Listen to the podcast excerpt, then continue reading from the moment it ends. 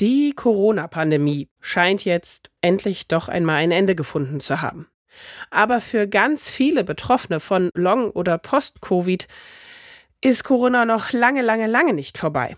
Und jetzt gibt es Ideen für ein neues spezielles Programm, wie man Betroffenen von Post- oder Long-Covid besser helfen kann. Eine Dosis Wissen, der Podcast für Health Professionals. Und damit guten Morgen und willkommen zu Ne Dosis Wissen, dem täglichen Podcast für das Gesundheitswesen.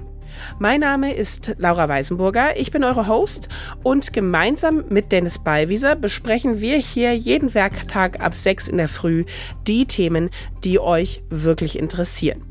Heute ist Dienstag, der 18. Juli 2023. Ein Podcast von gesundheithören.de und Apothekenumschau Pro. Und heute ist eben das Thema, was wir für euch rausgesucht haben, dass die Bundesregierung, besser gesagt das Bundesgesundheitsministerium um Karl Lauterbach natürlich, ein spezielles Programm auflegen will, das eben Betroffenen von Long-Covid besser helfen soll. Das wurde vorgestellt in der Bundespressekonferenz am 12. Juli, also jetzt vor nur einer Woche. Und wir haben natürlich auch eine Expertinnenmeinung, wie immer, zu diesem Programm eingeholt. Diesmal haben wir gesprochen mit Jöris Frommholz. Sie ist Fachärztin für Innere Medizin und Pneumologie und Geschäftsführerin des Long-Covid-Instituts in Rostock. Und sie schätzt das so ein, die Versorgungslage der Long-Covid-Patienten ist derzeit unzureichend. Es braucht also ein solches Programm ganz dringend. Daher würde ich sagen, richtiger Zeitpunkt jetzt für die erste Tasse Kaffee des Tages und dann legen wir mal mit dem Thema los. Um noch mal ein bisschen die Begriffe am Anfang besser zu klären, also wenn wir von Long Covid sprechen, dann umfasst das quasi alle Langzeitbeschwerden, die länger als vier Wochen nach einer Ansteckung mit dem Coronavirus bestehen bleiben. Und damit umfasst dieser Begriff, also Long-Covid, auch so ein bisschen als Oberbegriff das Post-Covid-Syndrom. Wie sieht das aus oder wie kann sich das äußern? Die häufigsten neurologischen Beschwerden sind Fatigue, Konzentrations- und Gedächtnisstörung, Kopf- und oder Muskelschmerzen, neuropathische Beschwerden und auch anhaltende Geruchs- oder Geschmacksstörung. Wie viele davon tatsächlich betroffen sind, lässt sich nicht wirklich verlässlich schätzen oder sagen. Hier in Deutschland wird davon ausgegangen, dass zwischen 6 und 15 Prozent von Long-Covid betroffen sind. In absoluten Zahlen sagen Expertinnen und Experten, ja, das dürften wahrscheinlich so 2,5 Millionen Menschen mit Long-Covid sein.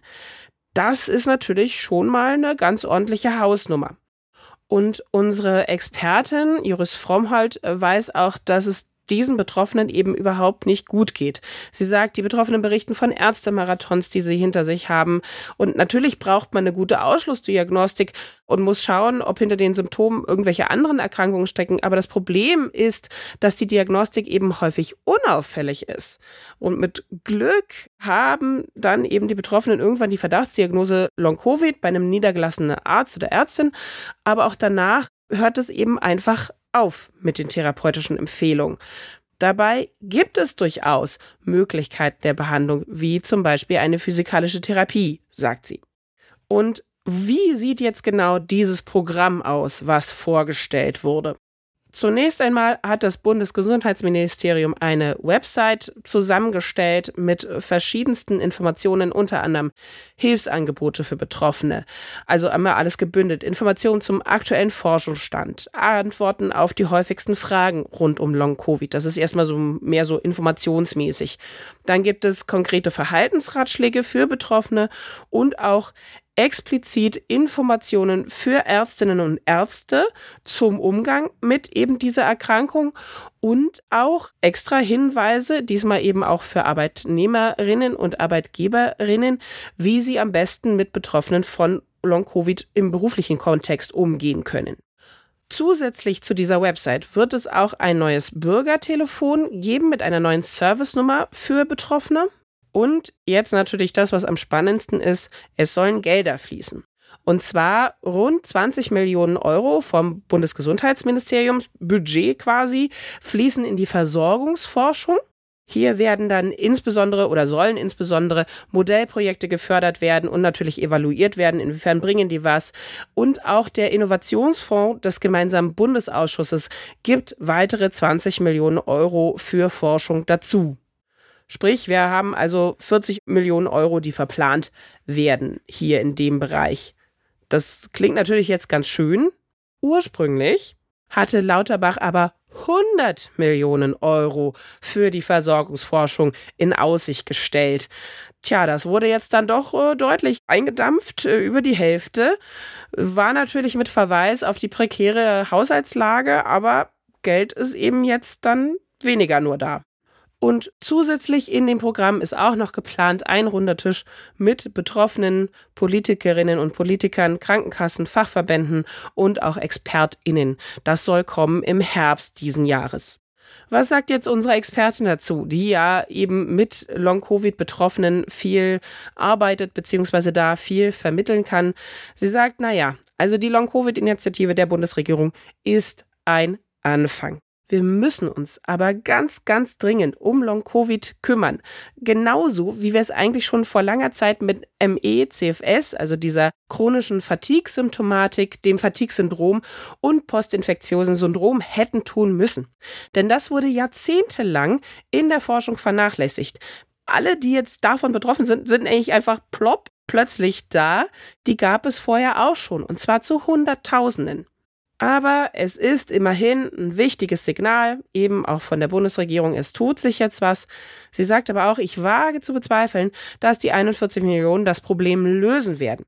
Wir brauchen nicht nur Versorgungsforschung, sondern natürlich auch Grundlagenforschung, Forschung zur medikamentösen Weiterentwicklung und klinische Studien. Und am Forschungsinstitut in Rostock zum Beispiel stehen aktuell nur Gelder, finanzielle Unterstützung von der Landesregierung zur Verfügung und eben nicht von der Bundesregierung. Tja, zusammenfassend lässt sich also sagen, okay, es, es tut sich da irgendwie was in der Long-Covid-Problematik. Es werden Ideen entwickelt, Programme entworfen, was man besser machen könnte. Es sind 40 Millionen in Aussicht gestellt für die Forschung zu diesen Problematiken. Allerdings wird die Summe wahrscheinlich nicht ausreichen, um gegen Long-Covid effektiv langfristig gut anzukommen. Und das war unsere Dosis Wissen für heute. Wenn euch die Folge gefallen hat, dann lasst uns das doch sehr gerne wissen, indem ihr uns bewertet. Da kann man diese Sternebewertung vergeben. Am allerallerliebsten nehmen wir da fünf Sterne. Ein Podcast von gesundheithören.de und Apothekenumschau Pro.